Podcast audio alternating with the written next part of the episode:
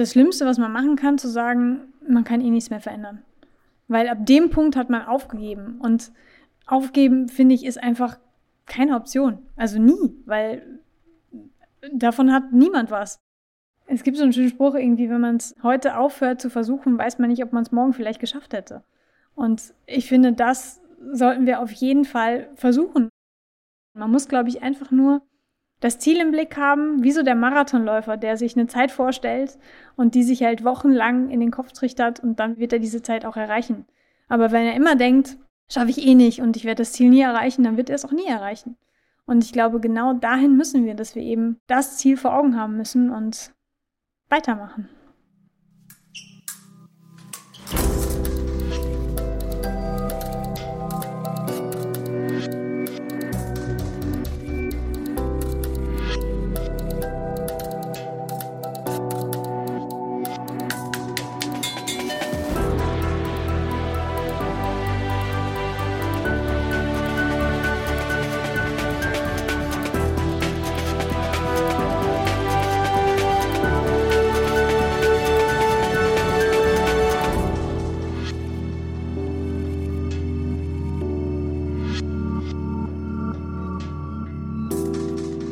Und herzlich willkommen beim Durchfechter-Podcast. Plastikmüll und Mikroplastik sind eine Katastrophe für unsere Ozeane. Und es gibt nur wenige Menschen weltweit, die dieses Problem so konsequent und ausdauernd angehen, wie die Architektin und Start-up-Gründerin Marcella Hansch aus Arnsberg im Sauerland. Schon als Studentin konzipierte sie 2013 eine schwimmende Plattform, die Plastik aus dem Ozean herausholen kann ohne dabei die Meerestiere zu verletzen oder gleich mit abzufischen. Mit dieser innovativen Idee begeisterte die Architektin über Jahre hinweg so viele Menschen, dass bei einem Spenden-Crowdfunding, es war eines der erfolgreichsten Deutschlands, beachtliche 231.000 Euro zusammenkamen. Damit gründete Marcella Hansch zusammen mit Mitstreitern 2018 in Aachen das Startup Pacific Garbage Screening. Heute heißt es Everwave. Hauptgesellschafter ist nach wie vor eine gemeinnützige GmbH. Die heute 35-jährige Pionierin hat seitdem vieles bewegt mit ihrem Team. Eine Filterplattform speziell für Plastik in Flüssen ist patentiert und steht vor der Skalierung. Ein von Everwave entwickeltes Müllsammelboot reinigt bereits stark vermüllte Gewässer in Ost- und Südeuropa. Nach dem verheerenden Hochwasser Ende Juli war dieses Müllsammelboot erstmals auch in Deutschland unterwegs, um tausende Kilo Holz und was die Flut sonst noch mitgerissen hatte, entlang des Ruhrsees und der Ruhr in der Eifel wieder aus dem Wasser zu holen. Aufräumen ist das eine, Aufklären und Bildungsaktionen das andere. Längst ist Marcella Hansch eine wichtige Botschafterin geworden, wie man das Thema Mikroplastik in den Griff bekommen kann. Sie bezieht dabei alle mit ein, Forschungsinstitute, Firmen, Kommunen, die Öffentlichkeit, auch Lehrkräfte. Bei all dem ist die Gründerin geerdet, realistisch und alles andere als eine Träumerin. Jede Hürde räumt Marcella Hansch mit Everwave und Hilfe der Crowd aus dem Weg. Die Pionierin bleibt lösungsorientiert und durchaus auch zäh, und irgendwann gelingt ihr fast alles, was sie sich vorgenommen hat. An ihre Grenzen bringen sie dann schon eher Menschen, die übers Ziel hinausschießen und ihr plötzlich alle Probleme der Welt aufbürden wollen. Aber hört selbst. Ein Gespräch über ein Schreckerlebnis im Ozean bei Kap Verden, einen schicken weißen Riesenrochen und das Glück, im richtigen Moment einen Dickkopf zu haben. Und jetzt wünsche ich euch viel Spaß mit Marcella Hansch.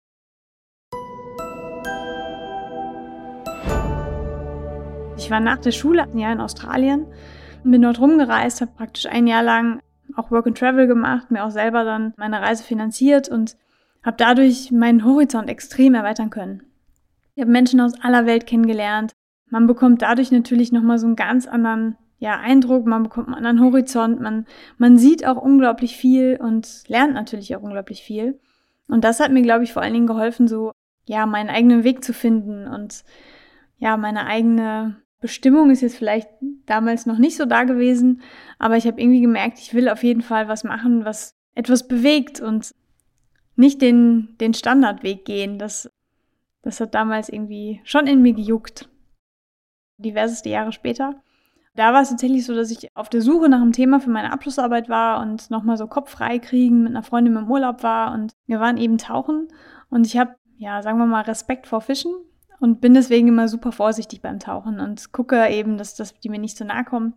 Und es hat sich halt eine Plastiktüte an meinem Fuß verheddert und ich habe halt mich tierisch erschrocken, weil ich gedacht habe, das wäre jetzt irgendwie ein Fisch. In dem Moment ist mir halt erst bewusst geworden, wie viel Plastik da um mich rumschwimmt. Das habe ich vorher einfach ausgeblendet. Also man nimmt das nicht mehr wahr. Das ist echt verrückt. Und wir haben so einen, so einen Tauchgang gemacht, wo man so Wreckdiving gemacht hat. Also auf so einen Schiffswrack drauf. Haben uns dann auch da drauf gesetzt und da waren überall Plastikteile. Auf dem ganzen Deck waren Plastikteile verteilt und daraufhin ist mir das halt überall bewusst geworden. Also auch als wir aufgetaucht sind am Strand, habe ich auf einmal den ganzen Plastikmüll gesehen in den Straßen und am Ende dann auch bei mir zu Hause im Haushalt das hat mir damals so die Augen geöffnet, dass ich gemerkt habe, oh wow, das ist ein Problem, da kann ich jetzt nicht mehr die Augen vor verschließen.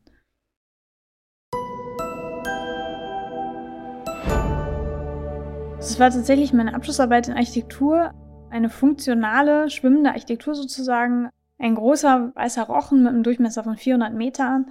Die Grundidee dahinter war im Prinzip wie ein Sedimentierbecken in einer Kläranlage. Die funktionieren so, dass Wasser reinströmt, beruhigt wird, sodass sich die Sedimente am Boden absetzen. Und das Prinzip habe ich umgedreht, habe durch diesen Rochen, also das Wasser ist reingeströmt, wurde beruhigt und über dieses innere Kanalsystem konnten dann die ganzen Plastikpartikel auftreiben durch ihren eigenen Auftrieb und somit dann von der Oberfläche abgeschöpft werden. Weil die Ozeanstrudel sind halt nicht so, wie man das jetzt auch auf den Bildern von uns zum Beispiel aus Bosnien kennt, dass ein riesen Müllteppich an der Oberfläche treibt, sondern es ist eher so eine Art Suppe, die sich auch in den obersten 30 bis 50 Metern der Wassersäule verteilt und eben extrem schwierig herauszubekommen ist. Und mit Netzen ist es eben nicht machbar, weil man dann eben die ganzen Meerestiere mit rausholen würde. Und über die Riesenfläche kann man auch nicht Netze durch den Ozean ziehen.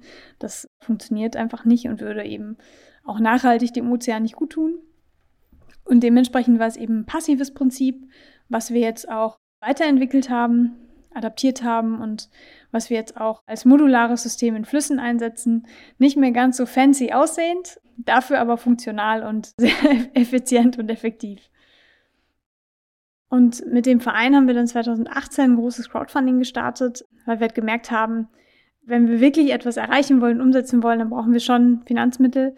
Und dieses Crowdfunding hat uns ziemlich bekannt gemacht, ziemlich durch die Decke gegangen. Wir haben über 200.000 Euro eingesammelt und das war für uns auch wirklich der Startschuss, dass wir starten konnten. Erstmal war es überhaupt ein Aha-Erlebnis, dass man mit einer Abschlussarbeit so eine riesige Reichweite generieren kann und damit vor allen Dingen auch auf ein Problem aufmerksam machen kann. Und zwar auf eine positive Art. Wir wollten ja nicht irgendwie anklagend sein, alle beschuldigen, weil Menschen haben so die, die Eigenart, wenn sie beschuldigt werden, dann blocken sie eher ab und machen nichts mehr, sondern sagen, pff, nicht mein Problem, habe ich nichts mit zu tun. Und wir wollten eher aufzeigen, dass es auch eben Lösungen gibt. Wenn wir wirklich einen Impact leisten wollen und wirklich etwas verändern wollen, dann müssen wir da anfangen, wo die Ursachen sind. Und das sind eben gerade für die Meere hauptsächlich die Flüsse. Also sprich, wenn man einen Wasserschaden hat, dann wischt man ja auch nicht erst den Boden, sondern dreht erstmal den Hahn zu. Und der Hahn sind in dem Fall eben zum einen die Flüsse. Das ist eben das, wo wir mit unseren Technologien hingegangen sind. Und das andere sind aber natürlich auch die Menschen an sich, weil wir sind halt die Konsumenten, wir sind diejenigen, die am Ende den Müll in die Umwelt bringen. Und deswegen sind wir auch super aktiv eben in den Bereichen Öffentlichkeitsarbeit, Umweltbildung. Da passiert schon sehr viel. Also wenn ich überlege, wie es vor ein paar Jahren war, da wurde ich blöd angeguckt, so nach dem Motto, kümmerst du dich denn ums Plastik? Gibt doch unser Recycling-System und alles ist gut. Ja, und das ist, was wir in Deutschland oft noch haben, dieses Denken, ach, wir sind ja das super nachhaltige Land und das ist halt nicht so. Also Gefühlt ist es dann so, wir stellen es auf die Straße und der Müll ist weg. Aber was danach damit passiert, das interessiert irgendwie keinen. Und dass wir ganz viel halt eben auch verschiffen, dass wir vieles als Recycling deklarieren, was dann in Malaysia oder Indonesien auf Mülldeponien landet, die natürlich nicht gesichert sind, die oft an Flüssen liegen, oft sogar am Meer und dass auch unser Müll am Ende ins Meer gelangt. Das ist halt ein Punkt. Da muss noch viel, viel mehr ja, Wachwerden stattfinden. Und eben auch, dass natürlich wir durch unseren eigenen Konsum super viel verändern können.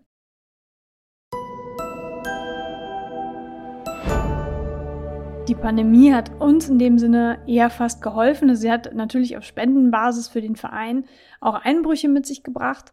Aber auf der anderen Seite hat sie uns auch unglaublich viel Freiraum geschafft, um eben bestimmte Dinge einfach mal fertig machen zu können, um aktiv an den Projekten arbeiten zu können. Das ist vorher teilweise so ein bisschen verloren gegangen, weil natürlich viele Anfragen kamen für Vorträge. Wir waren alle sehr viel unterwegs.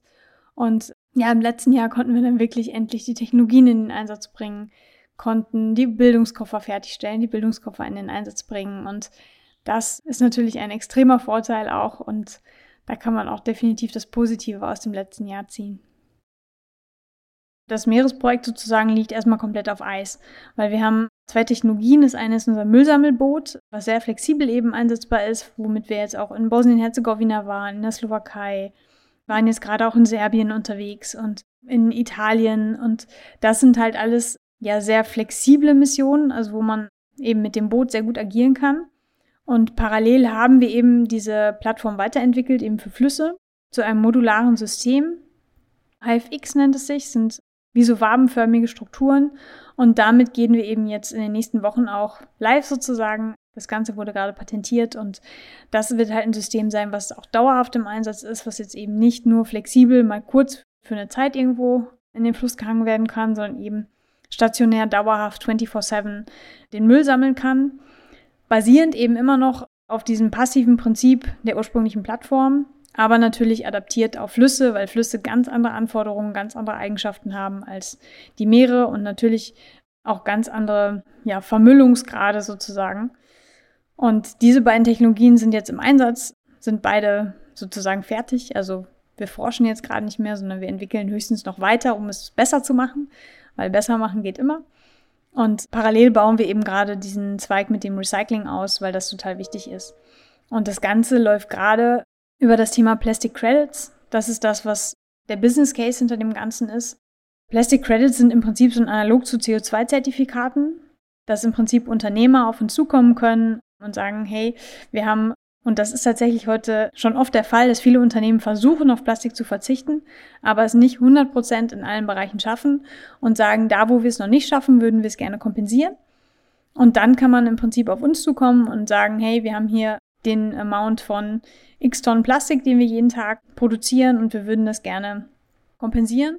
Und analog holen wir genau diese Menge dann eben an bestimmten Bereichen über unsere Missionen aus dem Wasser wieder raus.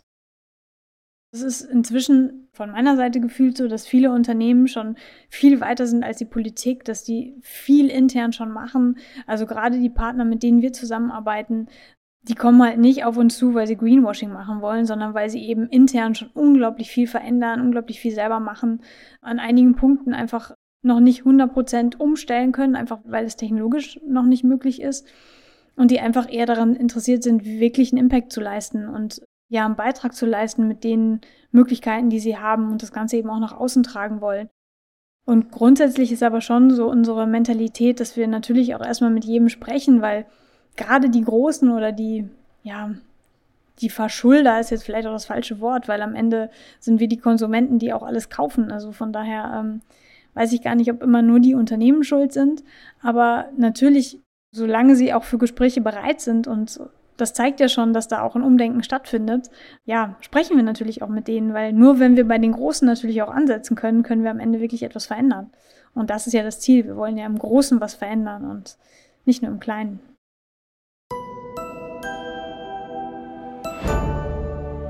Was uns halt wichtig ist, dass es eben nicht ein, wir fahren irgendwo hin, räumen auf und sind wieder weg Projekt ist, sondern wir wollen natürlich auch nachhaltig etwas verändern und vor allen Dingen eben diesen ganzheitlichen Ansatz fahren. Also sprich, dass wir eben vor Ort, also jetzt beispielsweise in Bosnien-Herzegowina, waren wir eben vor Ort, haben zum einen natürlich den Müll aus dem Wasser geholt, haben aber eben auch mit der lokalen Politik gesprochen, mit NGOs vor Ort, haben Recycling- und Verwertungsanlagen besucht haben mit denen halt auch Tests gemacht, wie kann man das Ganze verwerten und haben natürlich auch geschaut, wo kommt das Problem denn eigentlich her, also sprich eben diese Mülldeponien aufgesucht, weil das ist natürlich das, wo langfristig was verändert werden muss, weil wir können noch so viel Müll aus dem Wasser holen, wenn es zwei Wochen später wieder drin liegt, weil eben die Mülldeponie fünf Kilometer weiter den Fluss hoch einfach konstant Plastik ins Wasser lässt sozusagen, dann wird sich das Problem natürlich langfristig nicht ändern. Und das sind natürlich auch oft Strukturen vor Ort, die eben mit der Politik abgestimmt werden müssen, wo auch ja Aufmerksamkeit drauf gerichtet werden muss, weil wenn keiner davon weiß, dann wird auch nichts verändert. Und da eben auch so ein bisschen die Politik ja in die Pflicht nehmen, weil natürlich dann auch viel PR vor Ort war, so viel Medienauflauf war natürlich dort. Und wenn sowas natürlich dann auch bekannt wird, dann ist natürlich die Wahrscheinlichkeit auch groß, dass sich etwas verändert.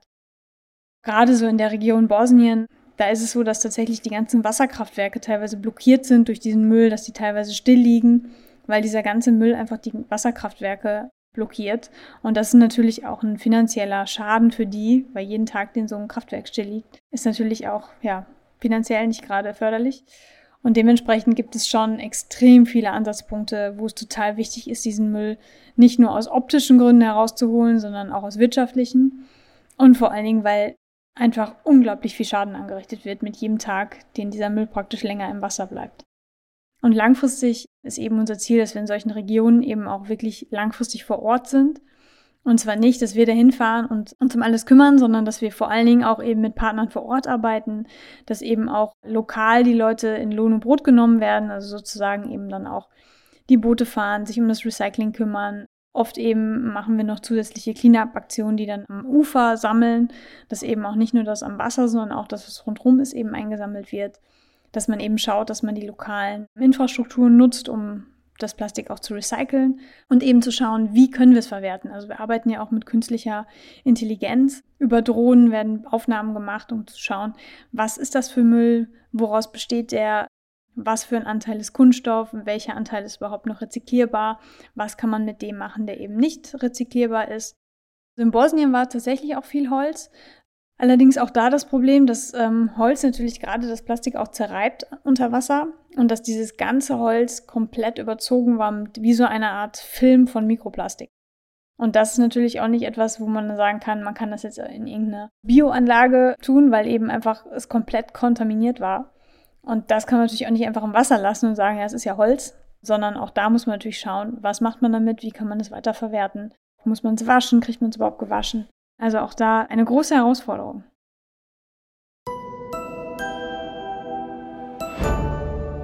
Im Prinzip ist es inzwischen so eine Selbstverständlichkeit geworden, dass ich an dem Thema arbeite, dass ich darüber rede, dass es ja für mich so eine totale Herzensaufgabe geworden ist und auch so eine Art Lebensprojekt. Ich sitze auch inzwischen in verschiedenen Gremien drin, die das Thema vorantreiben, auch auf EU-Ebene. Und ja, natürlich war es sehr oft so, dass ich dachte, mir wächst das Ganze jetzt über den Kopf.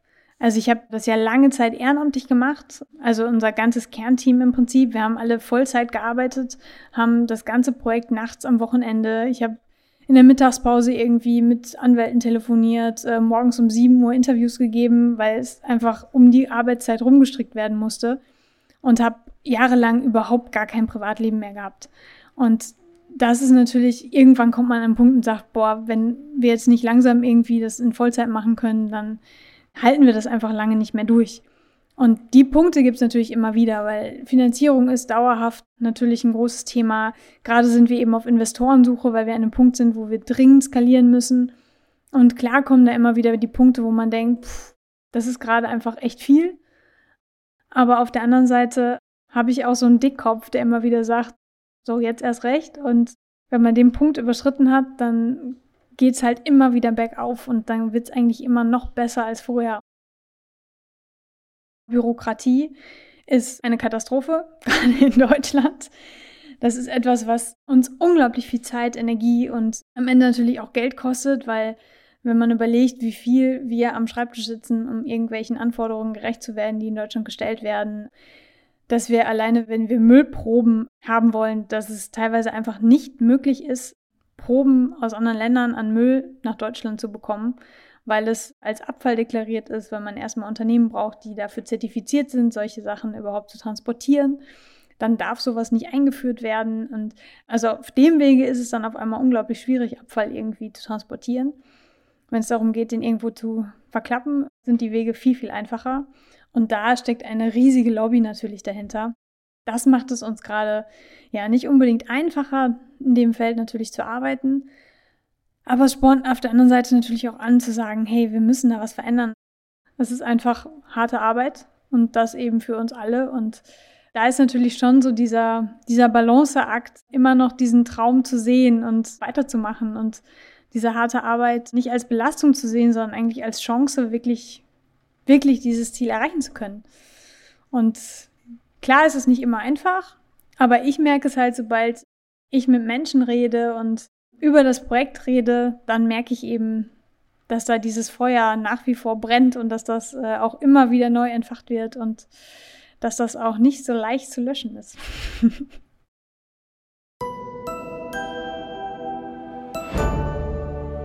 Gerade wenn man natürlich in der Öffentlichkeit steht, gibt es immer Kritik und auch oft keine konstruktive Kritik, sondern einfach, ja, man kennt das ja gerade in den sozialen Medien. Ich muss sagen, ich lese die Kommentare nicht mehr, schon seit längerem nicht mehr. Ich habe das früher gemacht und habe mir Nächte um die Ohren geschlagen, um zu überlegen, wie ich auf jedes einzelne Kommentar antworte.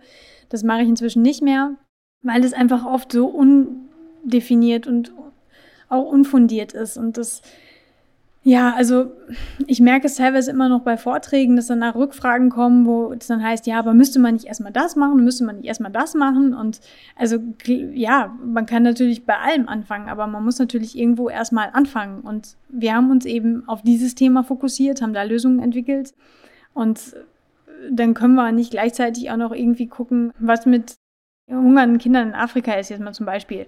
Also klar gibt es weltweit Riesenprobleme und gerade die SDGs, also die Sustainable Development Goals, die fokussieren ja genau diese 17 Ziele, wo es hingehen soll. Und wir haben uns eben einige dieser SDGs praktisch auf unsere Fahne geschrieben. Das ist das, woran wir arbeiten. Das heißt nicht, dass wir andere Themen doof finden, ganz im Gegenteil. Also wir arbeiten auch viel mit Partnerschaften zusammen. Aber natürlich können wir erstmal nur ein Problem lösen und nicht alle Probleme dieser Welt. Und das ist so ein bisschen das, was ich manchmal schwierig finde, dass oft, wenn man sich in einer Sache engagiert, oft erwartet wird, man muss jetzt irgendwie auf einmal alles machen. Und das geht einfach nicht. Also, und dann geht es auf der anderen Seite natürlich auch oft dahin, dass in Deutschland das Problem von uns weggeschoben wird. Ne? So, warum macht ihr denn hier in Deutschland was? Sollen doch erstmal die in Asien und Afrika gucken, dass die mit ihrem Müll klarkommen. Ja, aber die haben ihren Müll auch zum größten Teil von uns. Und das ist halt so, also ganz oft Unwissenheit, die einfach Kritik formuliert die einfach auch nicht haltbar ist. Und deswegen kann ich noch nicht so ganz. Ich muss noch mehr lernen, mich davon zu distanzieren und das auch nicht persönlich zu nehmen. Aber das ist natürlich etwas, ähm, wo wir in dieser Social-Media-Welt angekommen sind, weil jeder kann natürlich was sagen, jeder kann seine Stimme nach außen bringen und das ist auch nicht immer ganz einfach. Eine Kraftquelle ist auf jeden Fall meine Tochter. Die ist jetzt gerade ein Jahr alt und zeigt mir natürlich nochmal eine ganz andere Dimension für die Zukunft auf. Weil auf einmal ist es eben nicht mehr irgendeine Zahl in der Zukunft, äh, in der x Tonnen Plastik im Meer schwimmen und mehr Plastik als Fische im Meer, sondern wenn 2050 es tatsächlich so ist, dass eben mehr Plastik im Meer ist als Fische, dann ist meine Tochter ja ungefähr so alt wie ich jetzt. Und das zeigt mir auf einmal auf, das ist nicht irgendwas Ungreifbares in der Zukunft, sondern das ist sehr nah und sehr realistisch. Und das ist für mich auch ein totaler Ansporn, ihr eben eine Zukunft zu hinterlassen, in der sie genau wie ich eben mit den Füßen im Meer rumspielen kann, im Sand, ohne nur auf Plastikteile zu stoßen, in der sie eben eine Welt hat, die nicht klimagebeutelt ist. Und ich merke halt immer mehr, dass es schwieriger wird, dass einfach schon einige Punkte überschritten sind, wo wir noch was tun können, aber dass ich halt alles dafür geben möchte, um sagen zu können, ich habe in meiner Macht stehend alles getan, um das Ganze zu verändern und zum Guten umzuwenden.